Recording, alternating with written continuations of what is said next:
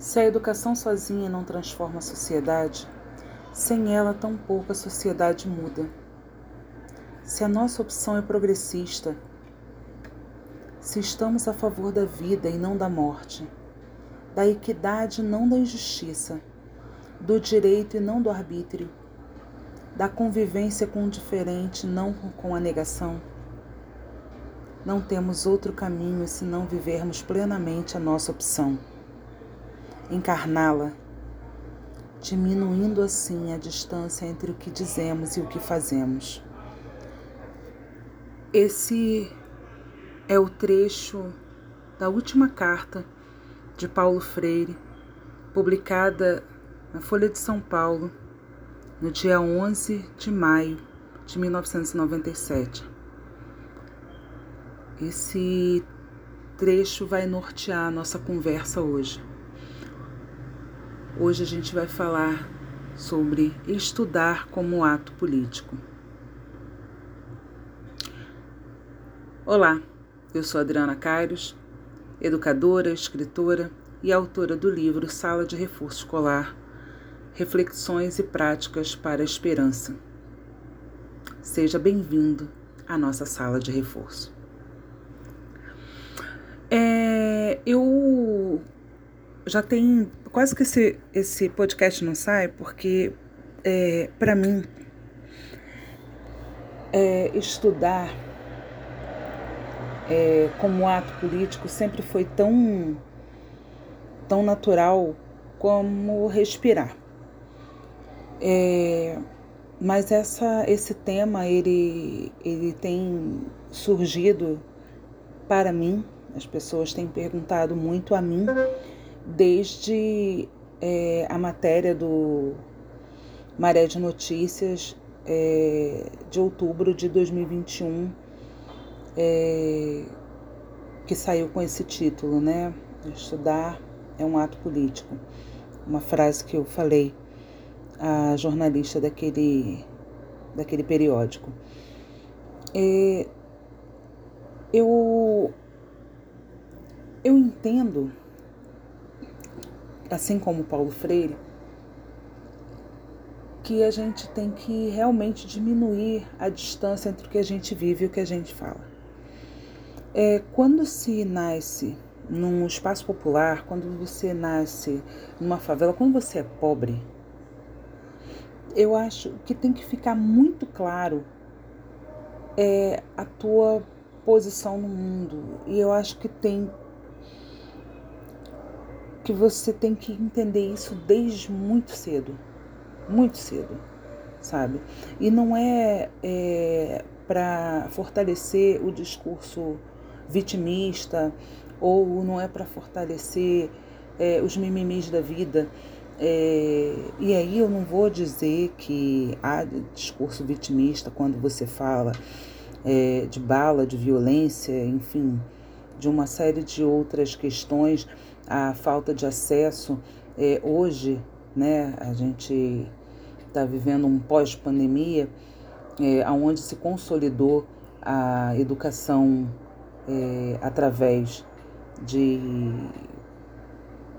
da internet, né, através desses, desses aparelhos é, de smartphones, tablets, computadores, é, mas principalmente com o uso da internet, que é ela que é fundamental para que essa conexão seja feita, é, essa falta de acesso de muitos estudantes, isso não é mimimi, sabe? A fome não é mimimi, tá? É, contudo, é, eu, eu não gosto muito dessa coisa da. É, de você fazer disso. Hum, nossa, tadinho, eu não consegui porque, nossa, eu sou muito. Assim, não partimos, nenhum de nós parte do mesmo lugar. Por isso que eu acho importante a discussão. E a discussão ela tem que ser feita e ela tem que ser. É, ampliada. Ampliada. Uh, estudar, é, seja você aluno, seja você professor, educador. É, nesse podcast é, eu tenho tentado conversar principalmente com educadores, com pessoas que estão é, hoje é, dentro de salas de reforço escolar. É, querido, você não pode e não deve entrar numa sala de reforço escolar, seja para que idade você estiver ministrando suas aulas. Você não pode entrar numa sala sem se preparar. Recomendo fortemente que leiam Professora Cintia Não, de Paulo Freire, e entendam essa a questão da pesquisa, a questão da dessa necessidade que temos de seguirmos firme numa formação contínua. É, no stop, no stop, meus amores, no stop. Sabe? Não pode parar. Não pode parar. É, esses dias eu estava me lembrando de um de um sábio, de um sábio aluno de oito anos, que me ensinou muito com uma frase pequenina.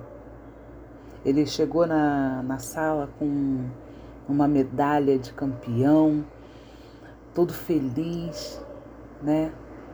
E, mas todo arrebentado, tadinho, todo machucado. E aí eu falei com ele: Nossa, mas você se machucou tanto. Você tá todo arrebentado, querido. E aí ele disse assim para mim: Nem sempre quando a gente ganha, a gente não se machuca. Não, como é que é? Para. Não, para. Às vezes, para ganhar, a gente precisa se machucar. É, e é isso. É, às vezes a gente, para ganhar, é, e aí quando eu falo esse ganhar dentro de uma sala de reforço escolar, eu digo ganhar a atenção do teu aluno, ganhar a confiança do teu aluno, ganhar o afeto, né? O vínculo que você precisa fazer. Eu vou falar muito de vínculo durante todos os podcasts, porque é, é o vínculo que nos mantém é, unidos a esse aprendente que vai é, transformar as nossas vidas e, quiçá, a deles também. Compreende? É, Trata-se é, de troca. Há que, há que se fazer trocas entendeu? E esse, esse ganhar, às vezes a gente precisa se machucar e, e, e, e esse machucar é sair da nossa zona de conforto, sabe? É, eu, eu, claro que eu sou a favor de momentos de descanso, de lazer. Eu, mais do que ninguém, é, adoro brincar, sorrir, cantar. É, adoro uma boa leitura, adoro sair, adoro conhecer lugares, é, mas eu preciso estar estudando, eu preciso estar atualizado. E como é que a gente vai fazer isso dentro da sala de reforço? Como é que a gente é, tra transmite para o nosso aluno essa necessidade, esse, essa necessidade de estudar, né? É, através de tantas práticas, né, eu, eu não queria usar esse, esse canal eh, como um, um, um, espaço de, de, me perdoem a palavra, mas de cagação de regra, sabe? Até porque somos todos educadores e cada um de nós sabe é, exatamente o que fazer. Eu, pelo menos, imagino, né? É, para exemplificar é, algumas práticas, dentro da, da minha sala de reforço escolar, é, com a, a, equipe do Acairos, é, a gente já promoveu diversos tipos de, de debate, é, exibição de filmes com debate. Adriana, mas debate são para alunos maiores? Não. É, eu sempre promovi, eu, eu, sempre trabalhei com crianças a partir dos seis anos de idade, né? A partir da, do momento da alfabetização. E, e eu sempre incluía a todos dentro das atividades extras. E, e eles sempre foram muito atentos e muito participativos. E, e é importante que a gente é, introduza nossas crianças desde, desde sempre. Uh, vários e diversos assuntos nós discutíamos e todos eram envolvidos nos assuntos é, racismo, é, machismo, é, reprodução humana, por que não? Uh, ditadura? Sim, eu falei sobre democracia, falei sobre ditadura, falei sobre é, uma série de outros assuntos, preconceito, é, diversidade, uh, capacitismo. Sobre tantas coisas foram ditas e faladas usando recursos simples como curtas-metragens, é, longa-metragem, memes, uh, enfim, é, fotos, é, todos esse, todo esse material riquíssimo que está à nossa volta. Basta estudar, estudar. Ah, eu sempre tive e sempre orientei os professores do Acares para terem sempre o, sempre o plano A, o B, o C, o D e o E, se fossem necessários, antes de entrar na sala de aula, porque cada indivíduo é único.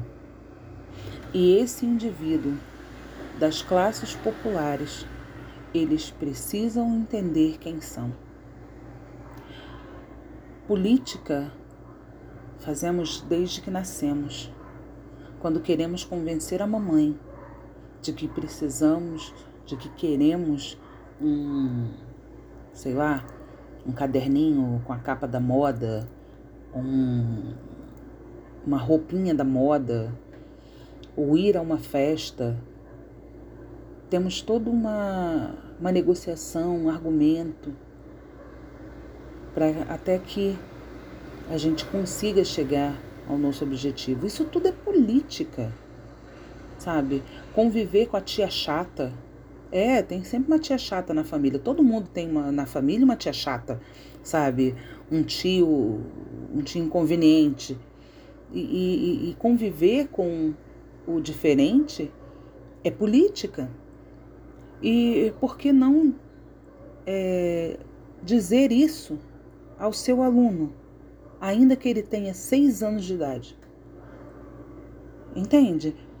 É, consciência política não significa panfletar é, uma ideologia política, mas é, é, mostrar a esse indivíduo desde sempre o lugar de cada coisa compreende? Então, é, desta forma, a gente, no Acários, a gente fazia uma série de intervenções. Ah, Adriana, e o conteúdo? Essa criança precisa estudar, ele tem que fazer o dever de casa. Amores! Quando eu falei de plano A, B, C, D e E, você estava achando que eu tinha esquecido do dever de casa do bendito? É claro que não mas a gente pode usar assuntos da atualidade para implementar é, discussões e, e, e atividades das quais a gente pode trabalhar o bendito conteúdo. Entende? É, dessa maneira a gente consegue trazer à tona é, um cidadão mais crítico, mais consciente das suas, das suas práticas, né? Temos que encarnar, como disse Paulo Freire, encarnar aquilo que vivemos e aquilo que fazemos. O maior exemplo, a melhor maneira de ensinar é a, é a sua própria vida, sabe? Você. O, o exemplo ele arrasta, as palavras elas vão com o vento. Não adianta você fazer um discurso bonito na sala de aula, nossa, blá blá blá blá blá. É blá blá blá. Demonstre. Você que está no reforço escolar, normalmente você está na favela, você está na comunidade. Entende? Então você tem que ser, na comunidade, esse exemplo.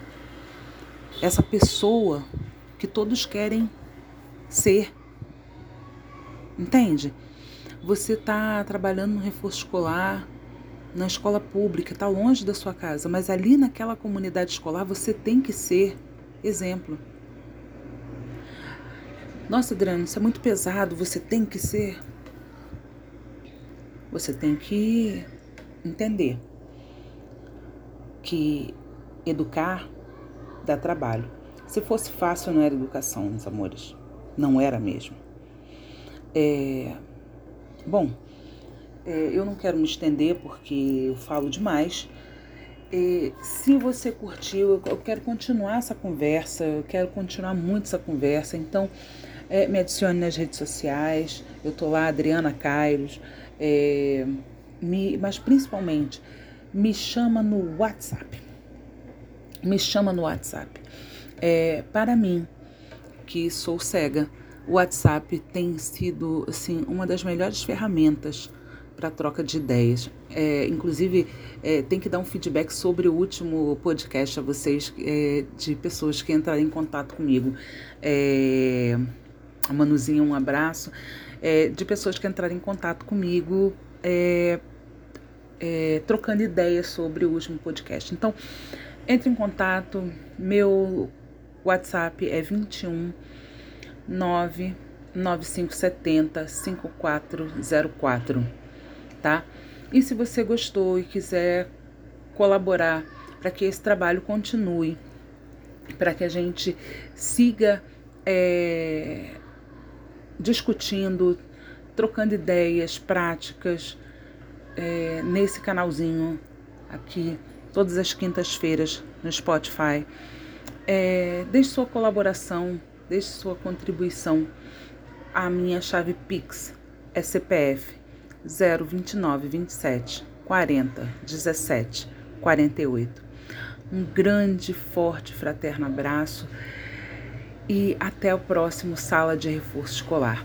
No próximo episódio, a gente vai falar um pouco sobre é, as diferenças na sala de aula. É, como é que a gente lida com os alunos diferentes? Como assim, Adriana, diferente? A gente nunca está preparado para o que virá, principalmente na sala de reforço escolar. Há alunos de, com todo tipo de questões é, emocionais, é, de saúde, é, neurológicas. A gente precisa discutir sobre as diferenças. Bom, gente, é isso. Um grande, forte, fraterno abraço. Vamos nos falando. Me adiciona aí no WhatsApp, tá? 21 99570 5404. Grande beijo e até o próximo episódio.